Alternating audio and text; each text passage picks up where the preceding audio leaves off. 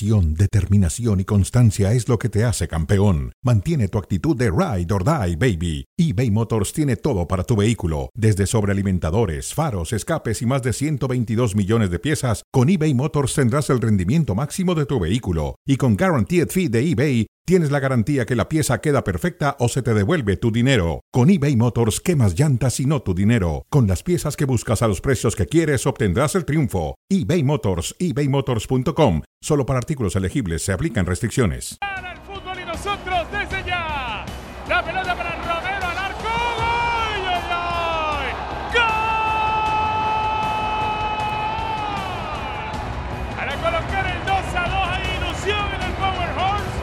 Soria. Hoy está Fermín.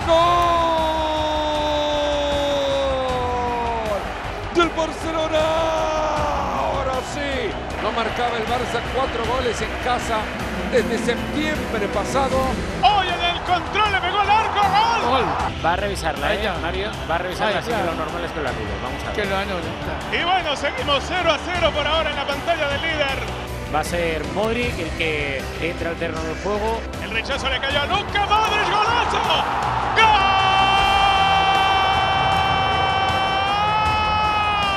Hay ahora mismo varias protestas de los jugadores del Sevilla. Sí, en esta jugada puede que haya habido posición adelantada, pero es que no entra Rudiger en la acción. Gol legal de Luka Modric. ¿Qué tal? ¿Cómo les va? Bienvenidos a Fuera de Juego con Mauricio y Mike, con Barack Feber, Mao, Ricky y Bari. Aquí estamos ya para hablar de la jornada del fin de semana. ¿Te gustó? Esa de Bari es nueva para mí. de Bari, ¿viste? No sabía. Sí. sí. ¿Desde hace Desde- mucho? Desde siempre, desde todos los tiempos, ¿no?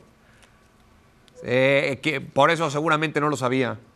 Abrazo, abrazo, abrazo. Bueno, vamos a actualizar con lo último. El Girona ha ganado un partido que tenía que ganar sí o sí para ponerse a seis puntos del Real Madrid. Había amanecido a nueve después de la victoria de ayer.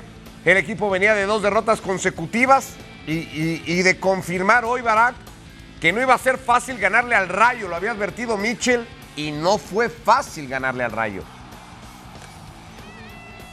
No, no, no, el resultado dice que sí, ¿verdad? Pero, pero es el único que lo indica. Eh, la realidad es que eh, el resultado fue comprometido hasta el minuto 89, cuando estaban 11 contra 11 sobre todo, y aún con su prioridad numérica, cuando el Girona en tiempo de conversación logra los dos goles de Sabio que maquillan y convierten hasta goleada un partido muy complicado, pues hasta ese momento creo que podemos eh, catapultar otra vez al Girona como un equipo que va a pelear o, va a tratar de hacer lo más larga posible la liga, porque si bien el 1 a 0 habría sido suficiente para conseguir los tres puntos, creo que este 3-0, engañoso si quieres, por cómo se dio el partido, puede lanzar aún más el autoestima del equipo. ¿Qué te ha parecido a ti el triunfo obligadísimo que tenía por delante el Girona Sigankov y los dos goles de Sabiño? Para... Este resultado va a servir más en lo anímico que en lo, que en lo futbolístico para este conjunto del Girona, sobre todo por lo que venía, por lo sucedido en el Bernabéu concretamente, porque ahí parecía que tenía la liga perdida y no es que hoy la haya ganado o la tenga ganada, pero ha recuperado terreno, independientemente de si la va a competir hasta el final o no, sí creo que lo anímico le puede ayudar sobre todo para mantener un ritmo futbolístico que nos venía presentando a lo largo de toda la temporada y tratar de asegurar un puesto en Champions. Lo que sí la ves es abierta la liga todavía tú. 6 y 8 de diferencia. La mueca fue que no, supongo. No, No la ves abierta. no, matemáticamente sí, pero, pero la realidad es que para mí se, se- se- se solucionó y se liquidó el día que jugaron Real Madrid y Girona en el Bernabéu. Porque además el otro día hacíamos ese recuento. Entre los perseguidores se van a quitar todavía muchos puntos. Y el Real Madrid, Barak, le queda así el clásico, pero se ha ido quitando de en medio los partidos más comprometidos que tiene igualmente, ¿no? Sí, yo, yo veo a Girona y al Barcelona eh, perdiendo puntos eh, en el camino. No, no, no los veo cerrando con, ¿cuántas quedan? 13 victorias consecutivas, ¿no? Em, los veo perdiendo, ¿qué te gusta? ¿Dos partidos y empatando dos? Eh, esos ya son 10 puntos. Entonces, a los 6 y 8 puntos de ventaja que tiene el Real Madrid, hay que agregarle los 10 puntos más o menos virtuales que podemos calcular que tienen todavía de margen de error sus perseguidores. Esto obligaría al Real Madrid a una debacle de perder por lo menos la mitad de los puntos en disputa para que realmente pudiera estar en contienda la, liga, ¿no? Se, se, ve muy complicado, tanto que el Madrid pierda esos puntos como que Girona o, o mucho más el Barcelona puedan a partir de ahora ganar y ganar y ganar y ganar, como pues en su momento Manchester City eh, obliga a Liverpool o Liverpool al Manchester City, ¿no? Ese nivel de excelencia eh, creo que no lo tienen ni el Girona ni el Barcelona. Bueno, vamos a escuchar si les parece al técnico del Girona después de la victoria de su equipo, de retomar la senda del triunfo, de ganar el partido, de ganar en confianza, de volver a tomar el segundo lugar de la clasificación que ayer el Barça le había quitado. Es Mitchell tras el 3 a 0 hoy ante el Rayo Vallecano. Sí, hemos hablado un poco de, su trayectoria como jugador, que ya en los últimos años ya pensaba como entrenador, me ha dicho, porque es un chico muy joven que, ha cogido las riendas de, del Rayo, que, ha sido mi casa durante mucho tiempo y, que, bueno, eh, tengo la sensación de que es una gran persona y, un gran entrenador en, el comienzo de su carrera, pero, pero me han hablado muy bien de él, de, la pasión que tiene y, luego que como, como, persona es un crack. Entonces le he, dado, le he dicho que disfrute de Vallecas, que disfrute de, del equipo porque, porque es un club que, yo también tengo, tengo en el corazón y bueno, hemos hablado un poco de eso, de, de, de nuestra trayectoria en el Rayo y de, y de lo que le viene por delante, que es, es todo muy bonito. Bueno, ahí está Michel más que del partido de su colega ahora con el eh, Rayo Vallecano. El puesto de Champions, ese sí no lo tiene en riesgo el Girona. No, ese para mí no. Ese, ese para mí lo, lo tiene asegurado más allá del, de, del, margen que existe en este momento con el resto. Sí creo y sí veo al Girona al final de la temporada con un puesto de Champions. ¿Y es un equipo de Champions el Girona hoy? No era un equipo previo a que arrancara la temporada, no era un equipo para estar compitiendo a esta altura por la liga o hasta hace dos, tres jornadas. Entonces, responderte esa pregunta me parece precipitado, sobre todo por, porque creo tiene los argumentos, no solo para mantener este nivel futbolístico la próxima temporada, sino el, respaldo suficiente, si es que así lo requiere y si es que así lo deciden los del capital, para reforzarse tomando en cuenta que pueden tener ese compromiso tan importante a nivel internacional. Es que ahora que hablabas, Baraco, decías que el Girona y en general los perseguidores del Madrid no tienen la excelencia de otros competidores como en la Liga Premier, por ejemplo. Por eso pregunto si más allá del temporadón del Girona, en el contexto del fútbol español, el Girona es hoy un equipo listo para la Champions. La Real Sociedad, por ejemplo, es un equipo que, que, tiene muchos problemas en la liga, sobre todo en este momento. Ya, ya hablaremos más adelante de, de, la Real Sociedad previo a su partido de Copa del Rey. Y es un equipo de Champions, es un equipo de octavos de final de Champions, que seguramente hasta ahí eh, llegó. Pero no veo al Girona. Eh, claro que, que, que, como dice Mau, a, habrá que ver a quién pierde. No tanto quién llega, como que no pierda a sus futbolistas más importantes. Sabemos que, que Sabio, por ejemplo, va a ser imposible que lo retenga, por ejemplo, pero a ver qué pasa con, con el resto, ¿no? Eh, en la medida en la que se refuerce o se debilite, yo creo que si analizamos a equipos como la Real Sociedad este año, como al Sevilla, que, que no le ha alcanzado para Champions, pero después vaya que le ha alcanzado para la Europa League, yo creo que si el Girona está a ese nivel, no está para, para ganarla, por supuesto, pero si está para hacer lo que suelen hacer los equipos que representan a España, que no se llaman Real Madrid, Barcelona o Atlético de Madrid, que, que, que históricamente van, compiten, no hacen el ridículo para nada, pero pues tampoco van a ganarla, ¿no? Bueno, pues ahí está de momento 3 a 0, segundo de la clasificación, a 6 puntos ahora del Real Madrid. Todavía con liga por delante, pero con esta sensación de que sí parece estar demasiado decantada. Dejamos de momento la liga, mañana hay semifinales de Copa del Rey, pasa por Anoet el partido entre la Real Sociedad y el Mallorca, la serie está 0 a 0, ahí estará el equipo de Javier Aguirre que platicó en la previa del partido con Martín Einstein.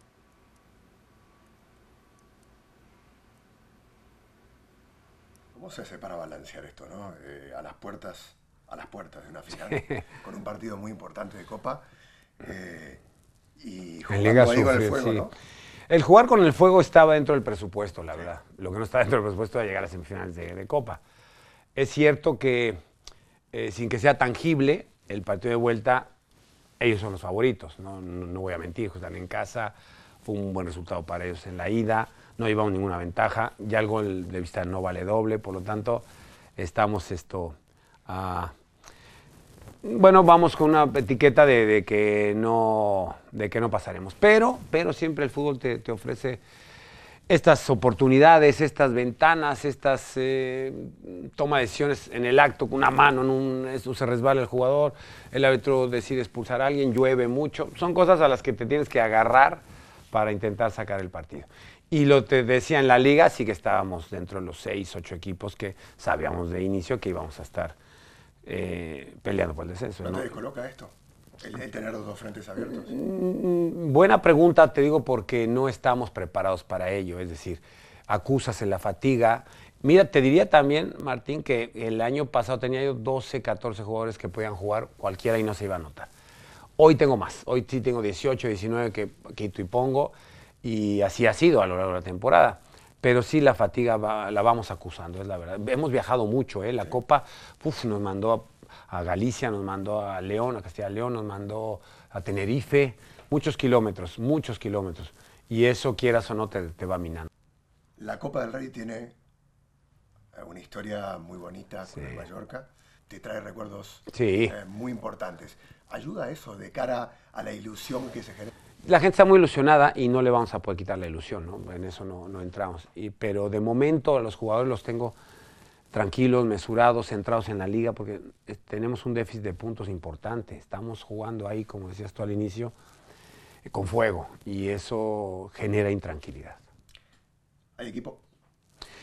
Eh, hay equipos, sí, no te diría que, que estamos como seis o siete, un plantel muy parecido, todos seis o siete. Ah, nosotros el año pasado tenemos una estructura que dependía de una columna vertebral con el portero que se quedó, con Raillo que se quedó, pero se me lesionó muchos partidos. Galarreta que se marchó, Can que se marchó y Muriqui que se me lesionó. Entonces, si de esa columna de cuatro, cinco o seis jugadores pierdes a cuatro, eh, el equipo lo acusa, cuatro hasta cinco, el equipo lo acusa, lo nota. Esto sin demeritar la labor de los que entraron en su sitio, que lo hicieron bastante bien y nos mantienen a flote. Pero tengo equipo, tengo equipo porque te diría que el año pasado, mm, un equipo parecido, sin estas dos ausencias, eh, hicimos un buen torneo. Ahora no llegaremos a tanto, pero, esto, pero yo creo que, que podemos hacerlo. Yo sí tengo confianza. Tú que eres un motivador nato. Mm. Eh, proyectame esa charla antes del partido de vuelta contra la Real, habiendo logrado el resultado importante que lograron aquí. Sí. ¿Dónde la pones? ¿Sabes qué pasa? Te diría, Martín. Eh, motivador, sí, está bien la etiqueta, pero soy muy objetivo y soy muy frontal y les digo lo que, lo que creo. Y, es, y eso le gusta. Pues que no somos favoritos. Eso le voy a decir, por supuesto. Que, que, que ya llegar ahí para nosotros es, es- es un triunfo. ¿No le quitas una responsabilidad, sí? Siempre intento, porque es la verdad, porque las victorias son de los jugadores, las derrotas de los entrenadores. Y yo, yo siempre lo intento que la- el foco de atención sea sobre mí, porque les ayuda, son jóvenes eh, y, y- creen mucho en mí, fíjate, creen, porque pues les digo así, tal cual, no vas a jugar por esto, por esto, por esto, por esto. O no te pedí en el equipo, te trajo este señor, tienes que ganarte el puesto. O no quiero que estés, te tienes que ir. O, si te quedas, te va a costar. Y eso te lo agradecen los jugadores aunque se vayan, el otro los encuentra y dice, gracias, mister, por tus palabras, o, o profe, o Javier, como me digan, esto, porque al final no puedes mentir, esto, da vueltas y, todo se sabe, y no, no me gusta eso. Entonces, no somos favoritos, se lo voy a decir, ¿eh? y somos inferiores que ellos, también se lo voy a decir, porque es la verdad. Pero luego, a partir de ahí, que ruede la pelota, nunca se sabe, nunca se sabe.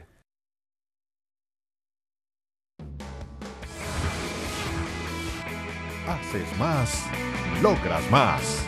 Es presentado por The Home Depot.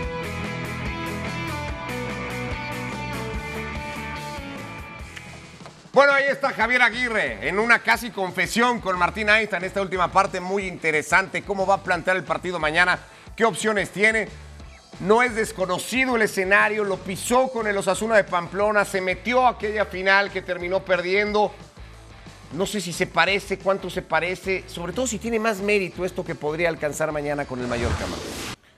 Sí, creo, creo que podría tener más mérito. Yo creo que lo que busca mañana Javier Aguirre, eh, conociendo a Javier, es tratar de alargar el partido, que se le vaya haciendo viejo, para definirlo mm, en, la última instancia, si es que así se requiere. Porque de otra manera no veo jugando al Mallorca De otra manera no veo compitiendo al Mallorca, sobre todo por lo que es la actualidad de este equipo, porque es muy distinto, y el propio Javier lo admitía, es muy distinto al equipo de la temporada anterior.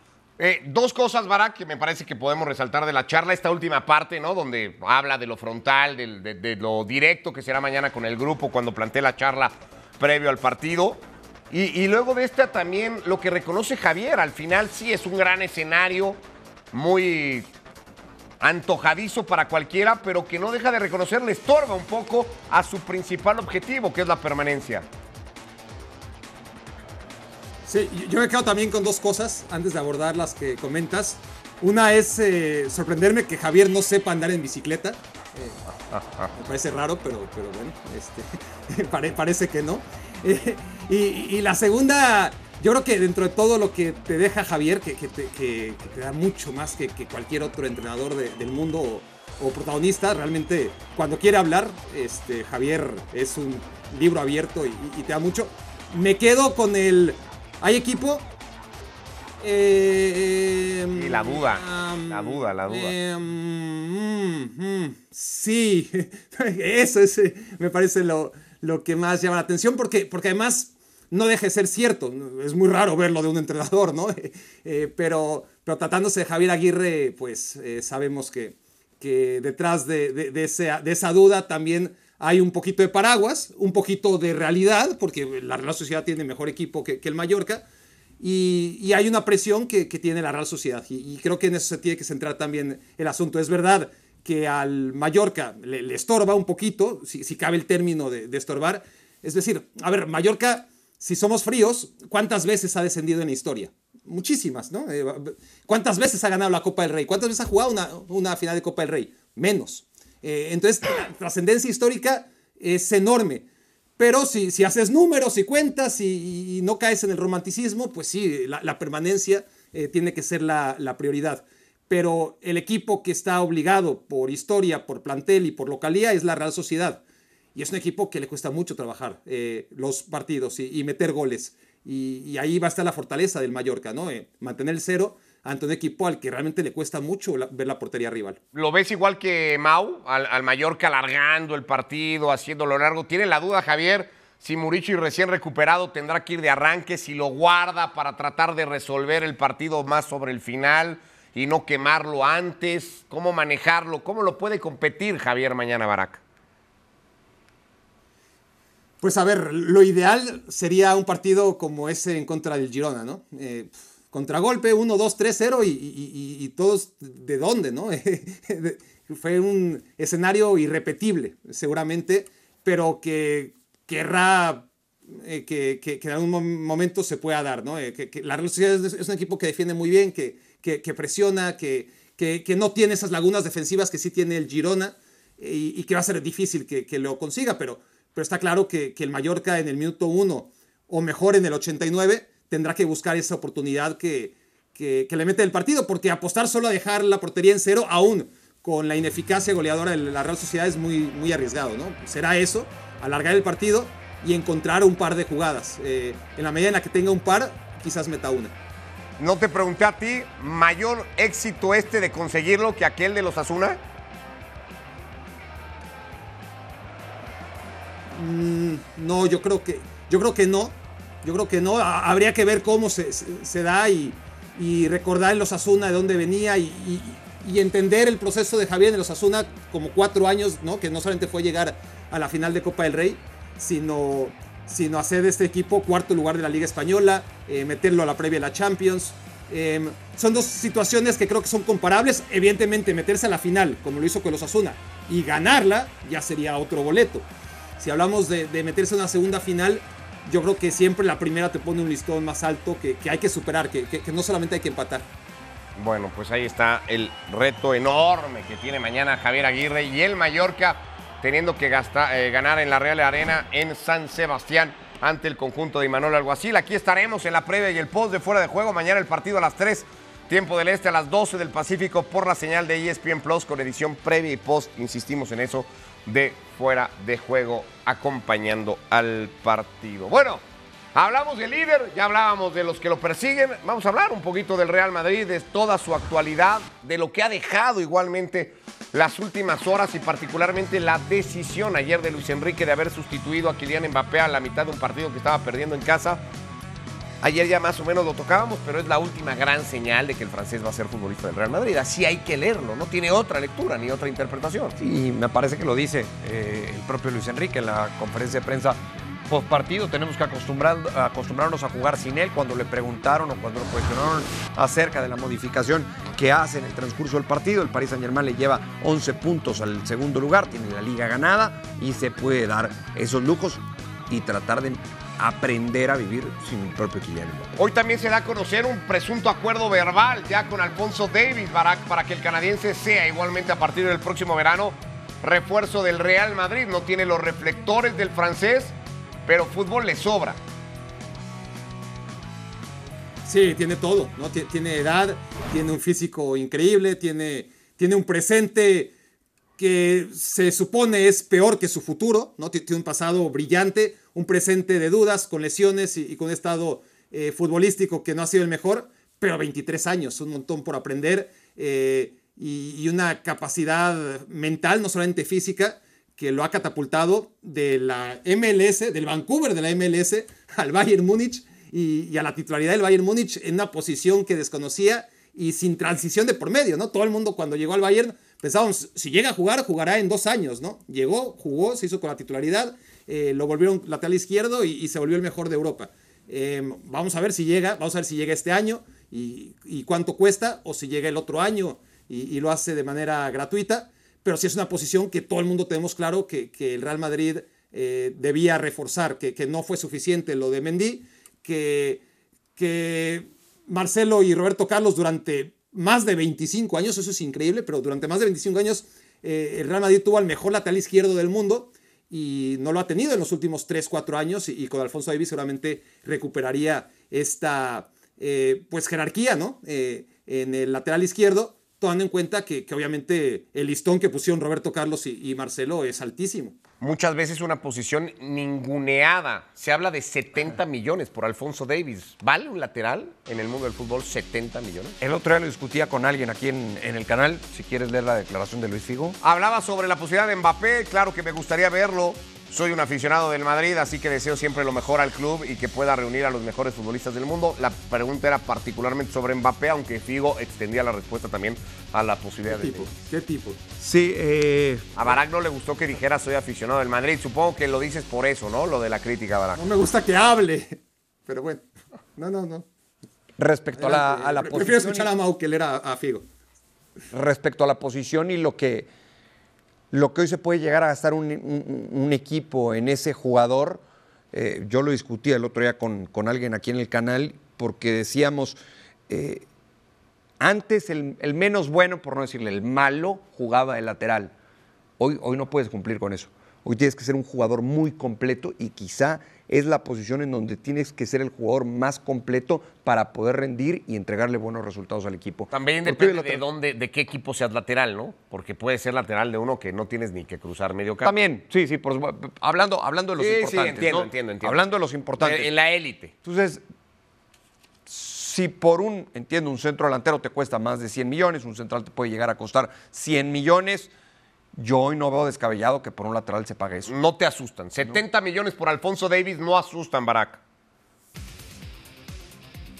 Sí, se asustan, porque le queda un año de contrato. Em, eh, si, si, estuviéramos hablando de otra eh, coyuntura, te diría, pues no, no, no, ¿por qué van a asustar si, si estos niveles se están pagando ya más de 100 millones por centrales?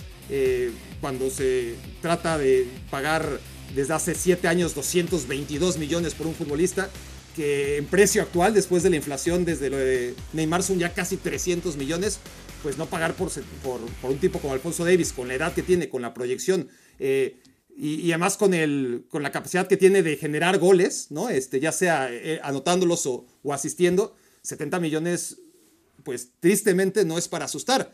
Pero si te queda un año de contrato, eh, el Real Madrid sabe que en 2025 lo tiene gratis, ¿no? Y, si, lo, si lo agarra ahora por 70 millones, pues ya le pasó con Eden Hazard, ¿no? Eh, Eden Hazard en otro momento de su carrera, ya eh, evidentemente nadie esperaba que fuera una operación tan desastrosa, pero, pero se apresura el Real Madrid, paga 115 millones de euros por un jugador que le iba a salir gratis al año siguiente. Y bueno, ahí queda la historia de, de, de Eden Hazard. Entonces yo creo que el Real Madrid no va a- a perder la cabeza. Eh, supongo que el Bayern Múnich tratará de venderlo lo más caro posible, pero sabiendo que como pasó con Tony Cross, ¿no? Este, que cuando te queda un año de contrato, pues si el jugador se quiere marchar, más te vale bajar el precio para que no se te quede descontento el último año y encima se te vaya gratis.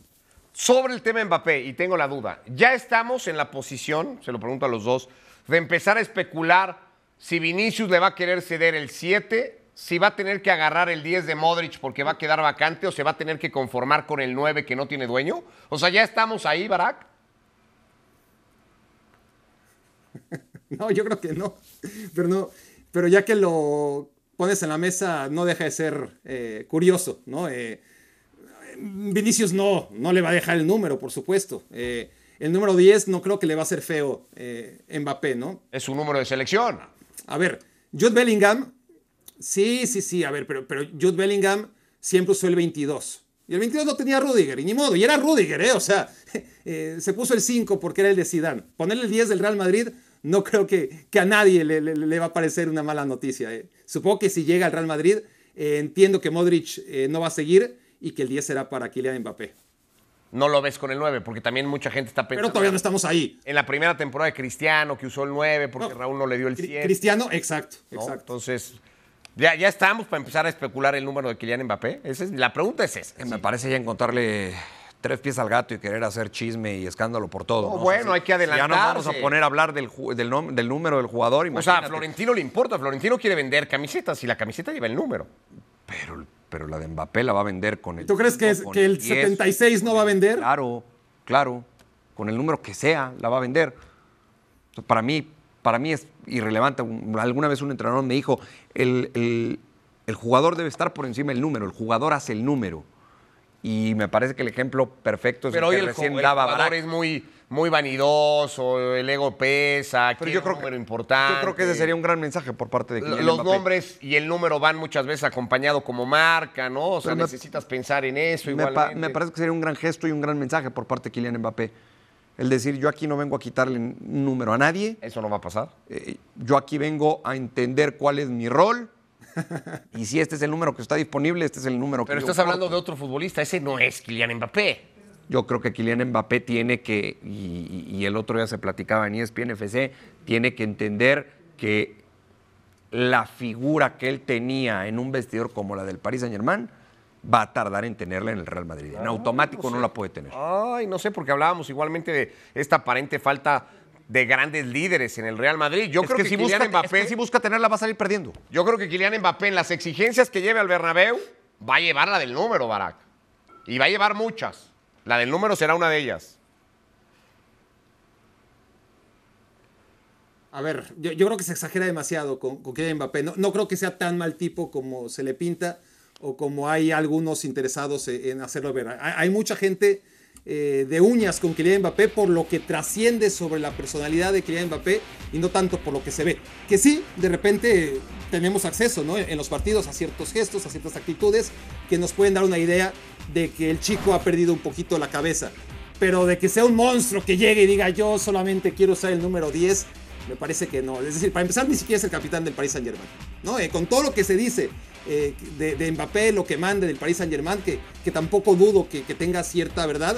Al final de cuentas se hizo una votación por el capitán y él es el segundo capitán. ¿no? Este, tampoco eh, es que si no soy el capitán me voy, como se, se pudo haber rumorado en algún momento. Entonces, yo creo honestamente, Ricardo y Mauricio, cualquiera, Kylian Mbappé o, o- cualquiera, llegas al Bernabéu, si es que llega, eh, ves las fotos de, de, de Zidane, de Di Stefano, de Raúl, eh, las 14 copas de, de Europa, si no es que ya tienen 15 para cuando llegue Mbappé. De Cristiano, de Cristiano también. Que, que- que pisar tierra. De Cristiano, se me olvidó, han sido tantos que se me olvidó Cristiano, imagínate. Eh, bueno, veremos si lo termina haciendo Kylian Mbappé. ¿Convertiría al Real Madrid en una plantilla a la altura de los equipos como el City, Liverpool? O sea, el Madrid tendría con Mbappé y Davis uno de los mejores planteles de Europa. Sí. Con lo que ya tiene más esos Sí, dos. sí. Sí. Sí. Sí. Barak sí. Hoy, los últimos años, no lo ha estado, ¿eh? No, no. Y aún así Porque lo ha, ganado dado la todo. impresión que ha competido eh, en desventaja en ese sentido, sin tener a los mejores. Aquí ya no sé si sería Sí. uno de los mejores planteles. tendría que ir por el triplete ahora sí. Eh, recordemos que, que, el triplete ha estado a la mano y al alcance de varios equipos y, y el Real Madrid todavía no. Eh, tendría que ganar todo. Bueno, veremos. Como dicen, que llegue primero Mbappé, luego con qué número llega Mbappé, me parece que te va a tener mucho morbo, y luego qué puede ganar Mbappé en el Real Madrid. Todo en orden, todo paso a pasito. Ya nos vamos, gracias Mau. Gracias Ricky. Gracias Mari. Que les vaya muy bien a todos. Saludos. Y mañana hay fuera de juego con la Copa del Rey, Real Sociedad Mallorca. Hasta mañana.